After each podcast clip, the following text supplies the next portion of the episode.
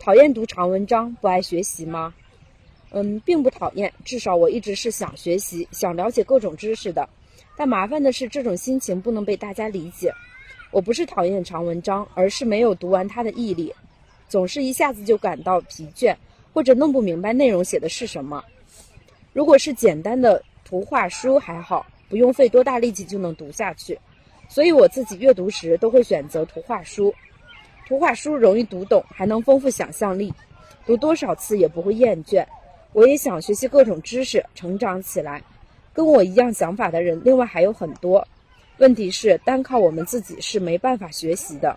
想要和大家一样学会一个东西，我们需要更多的时间和技巧。帮助我们学习的人，需要有比我们更多的耐心，并且要理解，怎么也看不出来爱学习的我们的真实想法才行。我们也想一天天的成长起来。谢谢。